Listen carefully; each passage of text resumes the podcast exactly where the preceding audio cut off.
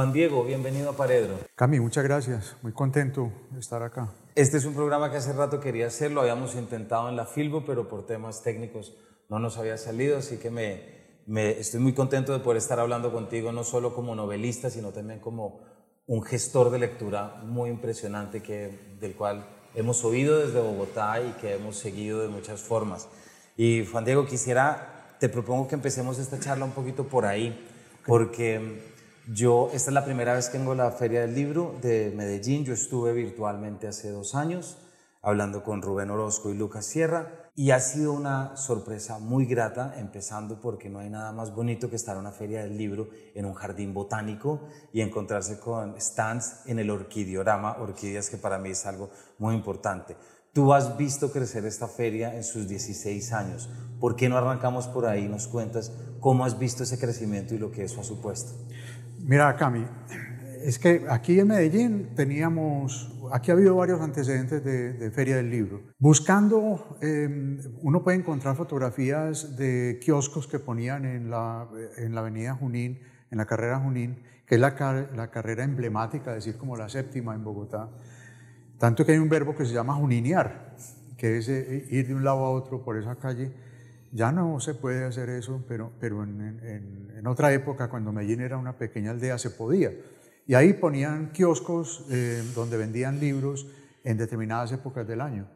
Luego eh, se organizó una feria del libro en el llamado Palacio de Exposiciones, que era una feria desangelada, no iba mucha gente, cobraban la entrada, era fea y como de alguna manera la naturaleza se encargó de, de, decirnos, ahí no puede ser, porque en una tormenta el techo se cayó. Y cayó encima, cayó precisamente encima de los libros de Héctor Abad. Entonces fue como una forma de decir, hey, despertemos, ¿qué estamos haciendo? Yo fui secretario de Cultura 2004-2005 y empezamos a plantear, eso hay que cambiarlo. Ya en 2007 em, decidimos que se haría, pues la ciudad decidió que se haría una feria pública, a diferencia de las otras ferias, como la Filbo, por ejemplo, que son ferias privadas organizadas por la Cámara del Libro, por, las editoriales, por el, sector editorial. Esta, esta feria debía ser eh, pública, pagada con recursos públicos y por lo tanto debería ser gratuita porque ya los habitantes habían pagado sus impuestos y tenían derecho a ir a donde están los libros. ¿Dónde poner los libros? creemos, creíamos y, seguimos pensando que es un acierto que aprovechar el clima de Medellín, donde obviamente llueve y caen tormentas y tumban techos, pero, pero es un clima eh, mucho más, eh, eh, digamos, benévolo que en otras ciudades del país aprovechemos y hagámoslo a cielo abierto. Antecedentes yo veo que, por ejemplo, en Lima hacen lo mismo, pero es que en Lima no llueve. Claro. Y ellos cierran un parque, le ponen unos plásticos que le queda como, como con paredes de plástico, pero, los, pero el techo es casi todo abierto.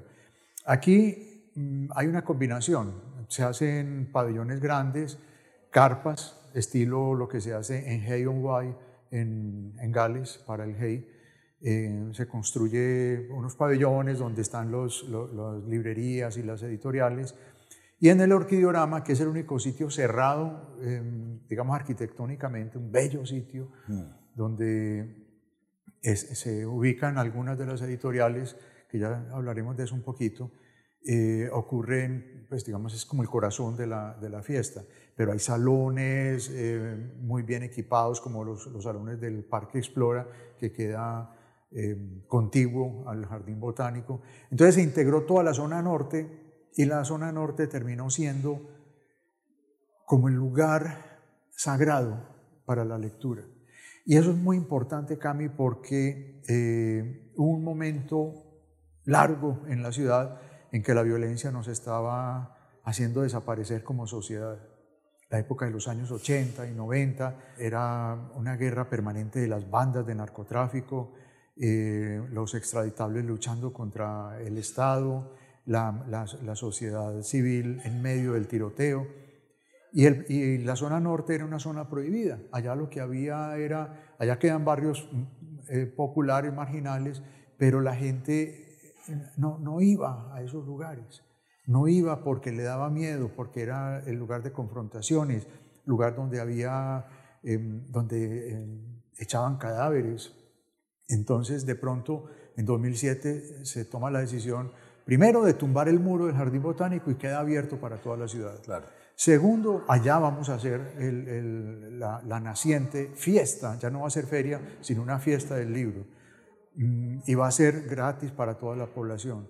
Ella se hizo la primera fiesta del libro, que tuvo muchos errores, luego se fue mejorando y a mí después en 2013 me, me tocó ser director de la fiesta hasta el 2016, o sea, la dirigí cuatro años y ahí lo que traté fue darle una geografía con códigos internacionales, como tú vas a cualquier feria y ahí tienes una, el caminante tiene una lógica, entiende qué es lo que está pasando al caminar, estoy recorriendo las editoriales independientes, acabo de entrar a otro ambiente y aquí qué hay? Aquí hay literatura infantil y paso a otro ambiente y aquí qué hay? Aquí hay literatura de, universidades.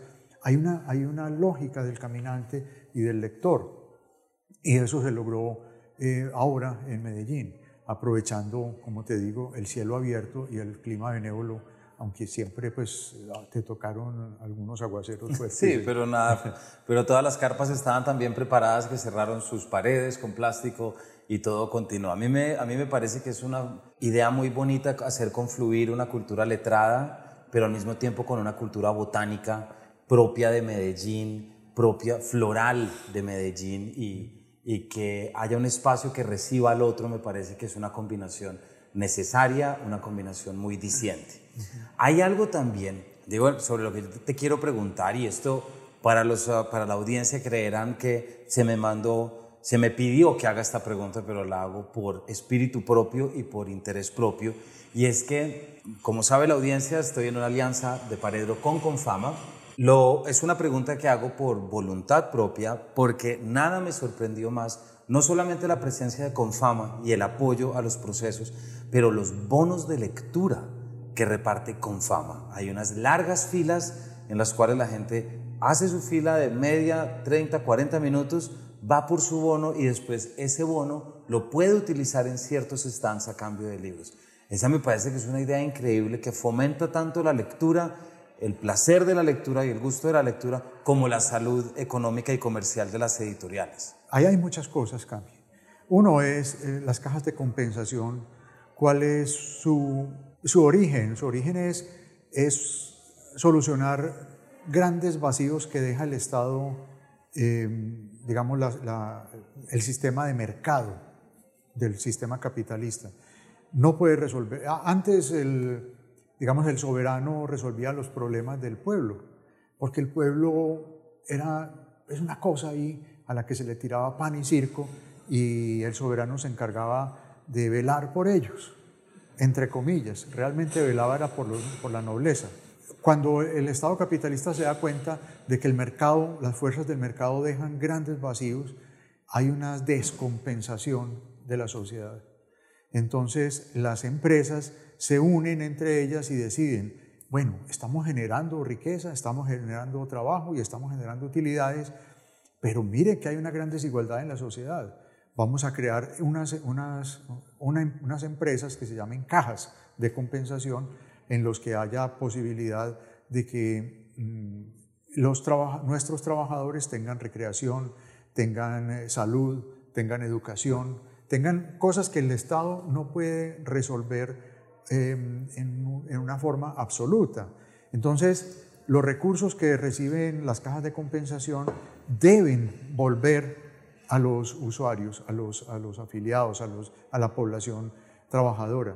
Entonces eso que tuviste, las filas de, los bonos de lectura, es eso, es una forma de em, devolver los aportes que hacen los trabajadores, pero de una manera inteligente, no para que se la gasten en cualquier cosa, sino para que decidan qué quieren leer, pero que lean, que, que, que entiendan que mm, en la lectura van a encontrar eh, consuelo para muchos dolores de, su alma. No, no hablo de libros de autoayuda, hablo de libros que le muestren la verdad de nuestra sociedad, que le muestren el sufrimiento de otras personas, de otras sociedades y que vean cómo el ser humano en ninguna parte está sola, está solo. La, la lectura logra eso y logra una cosa muy importante que es la empatía, porque cuando uno lee una novela, uno se pone en los zapatos de los personajes, de los buenos y de los malos, y eso hace que uno aprenda a, oír los dramas de todas las personas. Entonces, quien lee de alguna manera tiene un poco más abierta la posibilidad de, generar una empatía. Entonces, yo creo que eso de, de Confama en los bonos de lectura es absolutamente claro, es una decisión estratégica, así como es una decisión estratégica publicar con el metro eh, 10.000 ejemplares gratuitos de un libro cada mes que se llama Palabras Rodantes, que es equivalente al libro al viento de Bogotá. Y se toma con toda la seriedad y Confama tiene ahora eh, una editorial que se llama Lecturas con Fama, desarrolla mucho las bibliotecas, o sea que en el tema de la lectura estamos jugados en Confama y en las cajas de compensación, yo creo que hay una clara voluntad de apoyar los temas de la lectura. Eso me parece que es admirable eh, y entre otras cosas por algo que tú ya estabas diciendo antes y es ese momento de la ciudad en la que estaba conquistada por la violencia y conquistada por eh, los falsos ideales, es decir, por, por qué personajes hay que seguir, qué personajes son los que nos representan. Entonces, mm, es una pregunta que te tenía para más adelante y que de hecho te la voy a hacer más adelante después de que entremos en tus novelas, pero yo no me canso de decir que es en gran medida los escritores y escritoras de Medellín y antioqueños quienes mejor, no me atrevo a decir si mejor, me parece que eso ya es un juicio, pero sí quienes más están tramitando la historia y la memoria a través de la cultura escrita y a través de la literatura. Porque ayer lo hablaba con Gilmer Mesa y siento que también algunas de tus novelas tienden a eso, precisamente a cómo podemos voltear y mirar lo que ocurrió para a través de la literatura y este aparato que se llama la escritura literaria, empezar a entendernos de una forma diferente y empezar a comprender que no somos tan distintos de los demás, aunque hayamos tenido un pasado muy particular y muy violento. Me extendí un poco, no sé si quieres decir algo de eso. No, no, ratificar que es que dijiste algo con lo que me identifico y es que yo creo que, no sé si todos los escritores deberíamos hacer, hacer eso, pues, pero por lo menos mi, mi preocupación es entendernos, entender qué fue lo que hicimos, qué fue lo que pasó en este tiempo que yo he vivido, el tiempo que tengo memoria, el tiempo al que puedo acceder, qué va a pasar también desarrollar un poco el sentido de la imaginación, pero sobre todo el verbo es entendernos. Y ese verbo es, me parece que, que, es algo que la literatura, por lo menos yo como lector, es un, eh, prefiero, claro, uno entiende al humano a partir de la comprensión del texto, pero los textos se deberían leer no para comprender el texto, sino para comprender lo humano. Y ese me parece que es un principio. Entonces esto nos da ya un poquito para hablar de tu última novela, Juan Diego, que yo creo que no nos vamos a salir mucho de lo que ya estamos hablando, que es una novela que se llama Adiós pero conmigo, publicada por Alfaguara, por Penguin Random. Y a mi juicio, esto ya lo hemos hablado en otras ocasiones, pero quisiera eh, contártelo por acá, es la historia de Franco y de sus amigos universitarios, ahorita tú nos vas a contar pero me parece que es una novela que no surge tanto de una idea como de una sensación y una añoranza. Es decir, no es una novela que busca responder una pregunta, tanto como volver a un momento determinado de la vida entre las personas, entre los jóvenes, para poder tú traer un Medellín de la década de los 80, no exento de mucho de lo que ya estamos hablando ahora, pero siento que hay algo muy entrañable en la forma como se visitan estos personajes. ¿Nos cuentas un poquito desde ahí? Sí, sabes que, eh, sí, es decir, eh, yo creo que es, cierto lo que tú dices, no hay una tesis a desarrollar ahí. Ahí es una, eh, digamos, una mirada hacia una época. Yo creo que cuando yo leí una novela de Patrick Modiano que se llama en el Café de la Juventud Perdida, que es, es una novela que no veo mucho, casi nunca la, la veo en, en, las librerías, ¿no? Mm. se desapareció, no sé por qué. Yo sentí que esa era la novela que yo quería escribir. En el café de la juventud perdida. Es una mirada de una persona adulta hacia un lugar donde ocurrió, donde transcurrió buena parte de su juventud. Y las personas que llegaban a ese café y la chica que se sentaba en una mesita eh, aparte que terminó integrándose al grupo de ellos. Y los sueños de esos jóvenes en el, en, el París de, la época. ¿Qué pasó con ellos? ¿Dónde, ¿Dónde están? ¿A dónde se fueron? Y yo quedé con un, con un dolor bonito. Yo no sé cómo decirlo. A veces cuando pronuncio la palabra bonito pienso en Hugo Jamioy, que es ese gran mm. poeta del Putumayo, que, del Alto Sibundoy, que, que tiene ese poema que se llama Bonito. Y, me encanta esa palabra, es, es, un dolor bonito lo que me quedó cuando leí esa novela. Y yo la única forma de curar un dolor bonito es tratar de eh, volver a traerlo y volverlo eterno y, volverlo más permanente. Y la forma que yo encuentro para hacer eso es escribiendo. Entonces pensé, yo tengo también una juventud perdida, tengo uh, unos años en los que he pensado mucho porque yo estudié matemáticas puras en la Nacional y la vida me fue llevando lejos de, la academia y, me, centró es en la escritura de novelas. Pero han pasado 40 años desde que em, terminé esa carrera y yo quería volver a sentir esas emociones y esos estremecimientos de la época. No solamente lo que me producían, digamos, em, las figuras matemáticas, los razonamientos matemáticos, sino lo que me producían los amigos del momento, mm. el grupo de, jóvenes con los que compartí en ese tiempo. Y entonces recordé que a lo largo de estos 40 años había escrito un cuento de un muchacho que es eh, un, estudiante de matemáticas que se había eh, suicidado de una manera terrible. Y es que en un paro no volvió, después de un paro no volvió a la universidad y supimos que se había eh, tragado, atragantado más bien, con la media velada de una de las compañeras de las que estaba enamorado, de la que estaba enamorado. Obviamente, pues la, pobre chica quedó destrozada y, y, nosotros quedamos muy tristes con ese, porque era el mejor de todos nosotros, era el único que sabía de matemáticas realmente. Éramos todos tan jóvenes, estábamos en la mitad de la carrera entonces yo dije, esto es lo que yo tengo que hacer.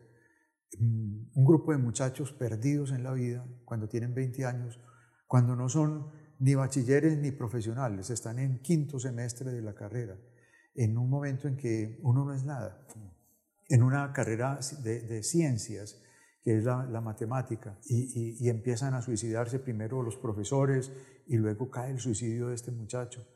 Em, y entonces empiezan a despedirse los amigos, y el grupo que era fuerte, sólido, soñador, se va desgranando. Y entonces terminó siendo una novela de adioses, por eso una novela de, despedidas, por eso creo que el título debería hacer alusión a eso, a las despedidas. Y me encontré un verso de Neruda que yo leía y repetía eh, en ese tiempo, que está en los versos del capitán, y dije, por aquí está el título, y lo dejé así, adiós, pero conmigo.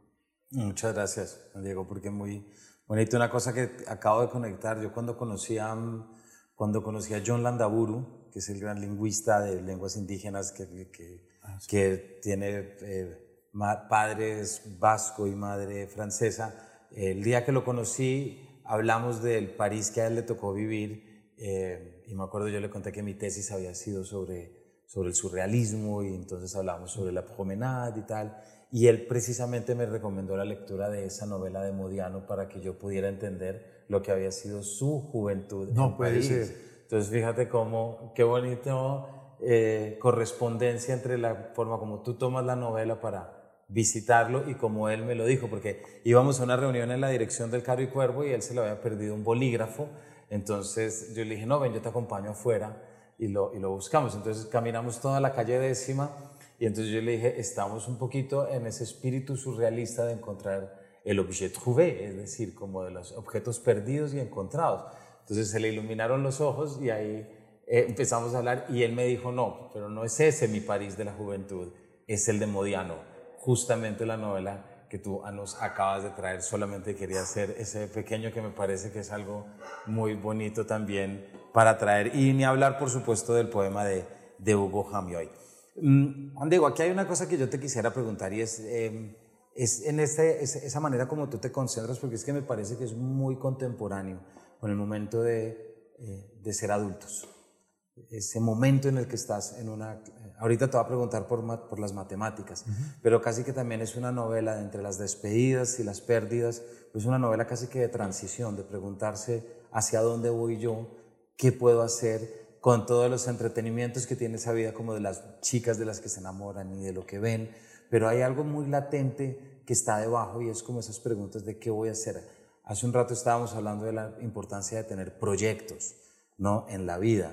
¿Ves tu novela que también tiene una perspectiva por ahí? Sí, obviamente. Mm, y yo creo que, el, digamos, la figura que hace que estos muchachos piensen en tener proyectos y en tener y, en un sentido de la vida, es cuando en clase de historia las matemáticas oyen hablar de un matemático que murió a la edad que ellos tienen en ese momento, y es Evariste Galois. Eh, Galois es un personaje que tú se lo mencionas a un matemático y de inmediato le brillan los ojos, porque es, es, un, es como un ideal. El, chico, es como hablar de Andrés Caicedo en, literatura colombiana. Eh, un muchacho que no pudo llegar a una edad adulta, eh, de alguna manera, él no se suicida como Andrés, pero, pero sí vivía muy a la enemiga, porque eh, estaba en contra de la monarquía, del resurgimiento de los Borbones, cuando el, decaimiento de Napoleón. es, y él Además está preso en, un instituto donde nadie lo entiende, porque él va mucho más adelante que todos, sabe mucho de matemáticas, pero no sabe nada de latín, no sabe nada de, nada. Y entonces creen que es una especie de tonto y no sale a, ninguna parte en los fines de semana, se queda en, eh, en, su, en su habitación del instituto y finalmente termina envuelto, él pasa mucho tiempo preso porque eh, habla en contra de Luis Felipe de Orleans. Eh, y en eso, hay una gran persecución a los opositores de los Borbones y él los desafía, siendo tan joven, pero no tiene una gran claridad política, solamente un sentimiento antimonárquico. Y termina involucrado en una lucha de faldas. Pero es una cosa absurda porque él nunca había besado a una mujer, no sabía... Eh, no tenía nunca contacto con mujeres, viviera encerrado leyendo eh, geometría y cálculo y álgebra y desarrollando sus teorías. Y de pronto eh, una mujer que realmente era una prostituta le tiende una trampa y termina involucrado en un duelo y en el duelo muere, porque él, en los duelos los ganan los que saben disparar y los que saben disparar es porque han disparado antes y este no sabe nada de eso entonces él prácticamente ni se defiende en el duelo y, muere, pues muere a los, a los, dos días desangrado, lo dejan tirado en, el, en un bosque. Esa figura de Evariste Galois les hace un clic a estos muchachos, dicen, pero él tenía los mismos años que tenemos ahora. Él ya había desarrollado una gran teoría del álgebra moderna. Nosotros no somos nada no tenemos nada. Además, él era un valiente, él se hacía matar por el honor y nosotros no somos nada. Entonces, era como una forma de simbolizar que uno a los 20 años está, está en problemas.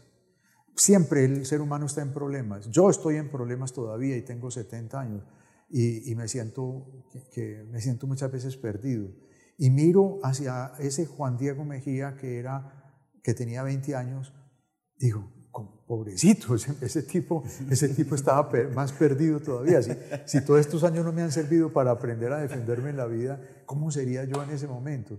Entonces, em, escribir esa novela fue para mí eh, una, una, fue una delicia, porque fue conversar con, con ese muchacho que alguna vez fui, eh, con ese perdido que, que, que estaba fingiendo que estaba fuerte, que sabía todo Em, y reconocer que, seguimos, seguimos siendo esos adolescentes. Esa es una mala noticia para, tus oyentes. Seguimos estando perdidos. No, yo creo que muchos vamos a sentir alivio. Y por eso entonces no es tan mala noticia. Ahorita voy a volver a lo, a lo matemático, pero hay algo en la novela que sí, y, creo que te me adelantaste con, esta, con, con el cierre de esta, de esta pregunta, de esta respuesta tuya. Y es que lo que yo he visto es que muchos lectores tuyos de Medellín y de Antioquia celebran mucho que hayas traído la Universidad Nacional, ¿cierto? Y que la hayas vuelto a poner. Así fueron tus años en la Universidad Nacional. ¿Cómo fue? ¿Cuál es ese recuerdo? Porque los de Bogotá sabemos lo que es la Universidad Nacional y el imaginario de la Universidad Nacional bogotana. Pero ¿por qué no nos cuentas un poquito cómo fue visitar un espacio universitario y que además ha tenido tanto impacto entre tantos, tantos lectores? Pues mira, eh, eh, la Nacho, es cierto, la Nacho de Medellín es, es muy distinta a la, Nacho de Bogotá, pero tiene el mismo espíritu. Hay esa, esa, eh, esa sensación de libertad, de caminar libre. Por, por... Ah, yo admiraba mucho a la gente de, Bogotá porque allá se creó la carrera de matemáticas. estos profesores Takahashi y, y Takeuchi, creo que eran los dos, Alonso Takahashi y, Yu Takeuchi, crearon la carrera y luego con los años llegó a Medellín.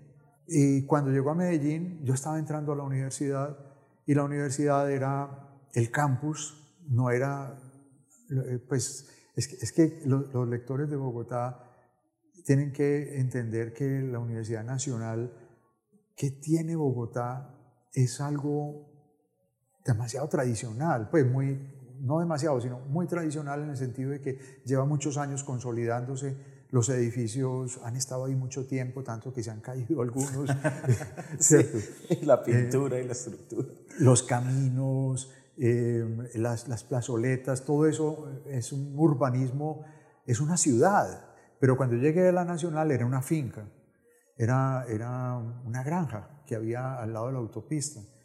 Entonces había un portillo por donde uno entraba, como, por, como en las fincas, que tiene como unos palos trabados, que uno tiene que hacer una especie de S para poder pasar. No puede caminar derecho, sino que tiene que hacer S para poder entrar a, esa finca.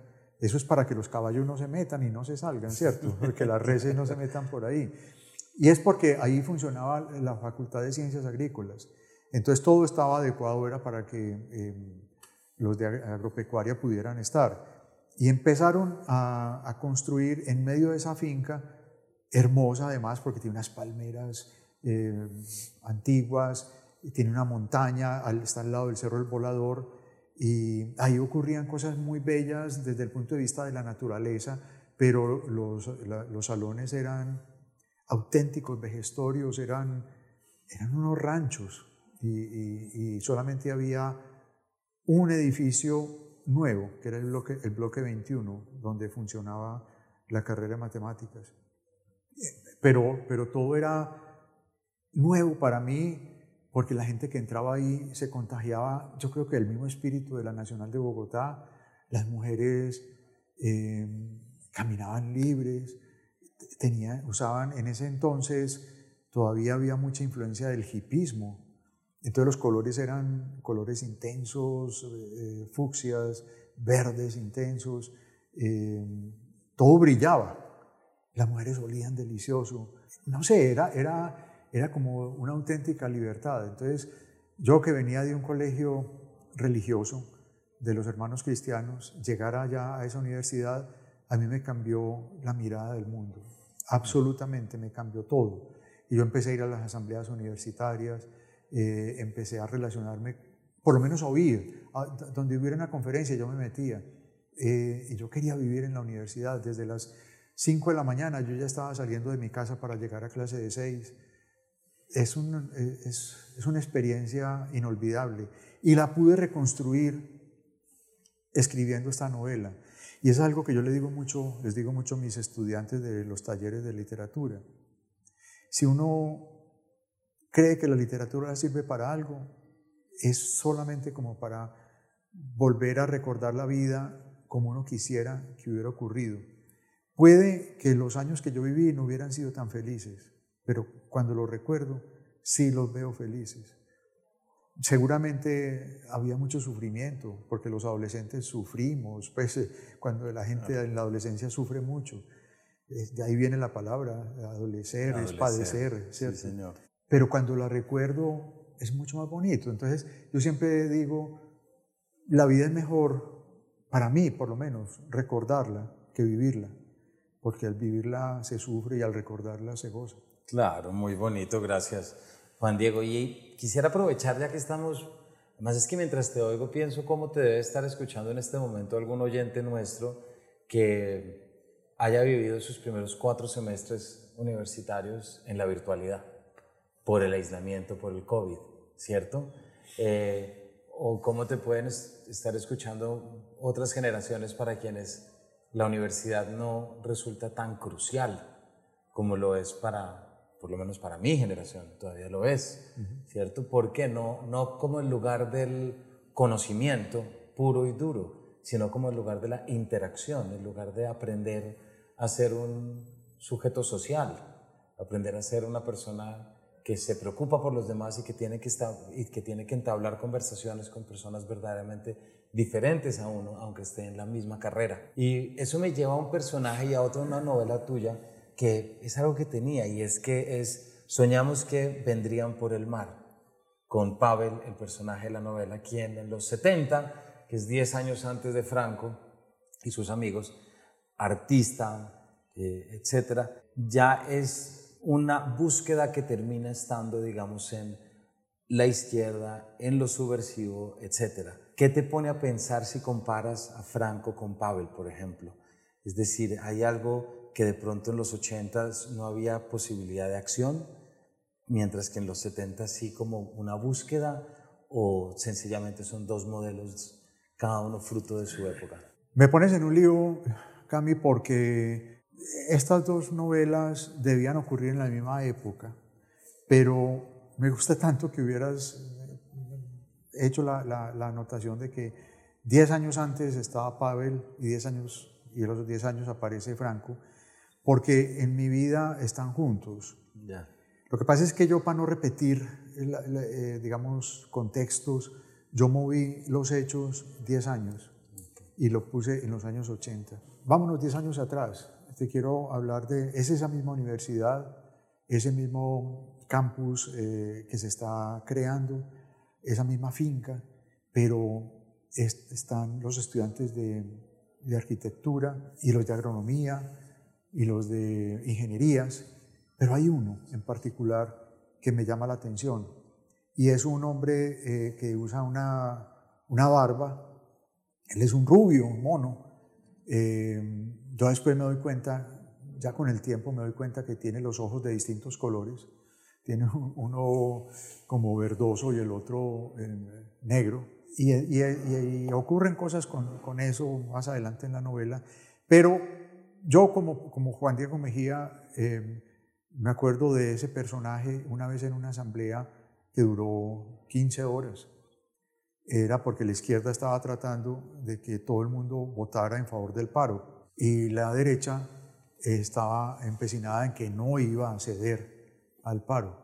Entonces la elección, la votación se aplazó eternamente hasta que decidieron que tenían que votar con las listas y llamar a uno por uno a ver, para que votara en frente de todos. Esos eran los argumentos pues, de, la izquierda y de la derecha, pero en ese ir y venir eh, pasaron muchas cosas.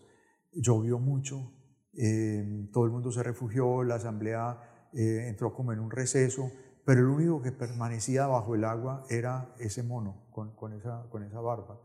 Y además tenía una característica y es que usaba un abrigo cuando había sol estaba con el abrigo, después llovió y siguió con el abrigo, quedó todo mojado y siguió con el abrigo, el abrigo se le secó y siguió con el abrigo. Y de ahí en adelante empecé a verlo con el abrigo siempre. Y yo pregunté por qué ese señor, ese muchacho usaba abrigo y me decía, no, es que es un actor de teatro y trabaja con el grupo de Jairo Aníbal Niño, que fue un, muchos, muchos lectores, muchos oyentes de tu programa podrán puede que sean de, de, mi generación y sepan quién es Jairo Aníbal Niño, que fue el director del grupo de teatro de la Nacional mucho tiempo. Y, trabaja con están montando la obra La Madre de Máximo Gorki, una versión de, de, la obra de Bertolt Brecht. Y entonces el personaje que este mono representa se llama Pavel Blasov, que es el hijo de una obrera, perdón, de un obrero que eh, está preso. Y el, el muchacho protesta y también lo meten preso. Y la madre se va a protestar y llega una estampida de soldados del zar y en medio de la Plaza Roja pasan sobre ella y la, la matan, pues la, la, pisan todos los caballos y todos los, los, soldados. Es una obra muy bella y, y el personaje de Pavel Blasov lo representaba este muchacho, el de arquitectura. Entonces para mí se quedó Pavel, yo siempre le dije Pavel. En la, pasemos a, combinar un poco mis recuerdos de la novela con los recuerdos de mi vida, y es que em, ese hombre se llamaba Rodrigo Saldarriaga. Rodrigo Saldarriaga fue el fundador del Pequeño Teatro, que fue un, un teatro que se fundó en 1975 más o menos en Medellín, y es el, tal vez el grupo, creo que es el grupo más antiguo que hay en, en Medellín y uno de los más antiguos de Colombia. Es contemporáneo del Teatro Libre y de La Candelaria. Ya. Eh, entonces, eh, yo me hice muy amigo de él, fuimos militantes de la izquierda ambos, y en los últimos años tuvimos un desencuentro. Él y yo, pues, nos distanciamos por unas cosas que no vale la pena mencionar acá, no son, no son importantes. Y, yo sufrí mucho con ese desencuentro. Yo creo que él también, porque una vez en un restaurante yo me paré a pagar una cuenta y de al lado mío había un señor y yo sentí que ese señor era mi amigo. Y miré y era efectivamente mi amigo y él me miró también. Y yo quise abrazarlo y yo creo que él también. Pero ninguno de los dos lo hizo. Los dos dimos la espalda y nos, nos fuimos cada uno para su silla. Unos tres meses después, él fue elegido eh, representante de la Cámara por el Polo Democrático. Y cuando estaba haciendo las vueltas para que le dieran la, la credencial, ellos tenían que hacer unos exámenes, exámenes médicos y le descubrieron un cáncer muy avanzado. Y en cuestión de dos meses se murió. Y no tuve tiempo de, de, de abrazarlo. Entonces, em, esta novela, yo quise que, el personaje se llamara Pavel y muchas cosas de las que le pasan a Pavel me pasaron a mí, de alguna manera, pero mezclé la vida de él con la vida mía y en esa forma volví a organizar la vida mía del pasado en el libro. Por eso la literatura sirve para eso, para organizar la vida, las cosas que están pendientes, lo que no pudimos hacer en las novelas lo podemos hacer. No, muchas gracias Juan Diego. Se nos acaba el tiempo, pero y te agradezco esta última respuesta, pero ahí quiero cerrar como un poco eh, trayendo a este Juan Diego matemático, que ya nos dijiste que la carrera la terminaste hace 40 años y bueno, todo el tema.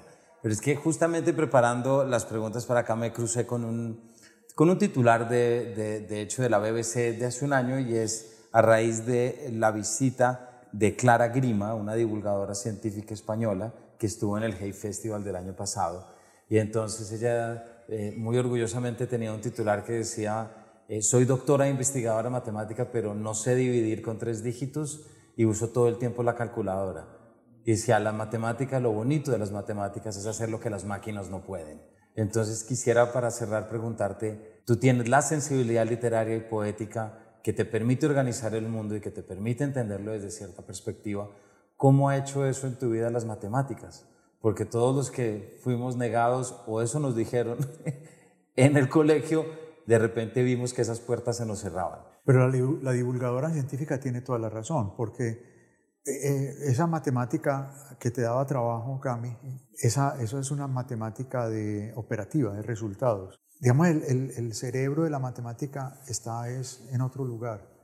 Esos son, esos como las manifestaciones finales, la suma, la resta, la división, la raíz cuadrada, esos son, esos son eh, representaciones de, un, de, de, procesos mucho más profundos que ocurren en, en algún lugar del universo.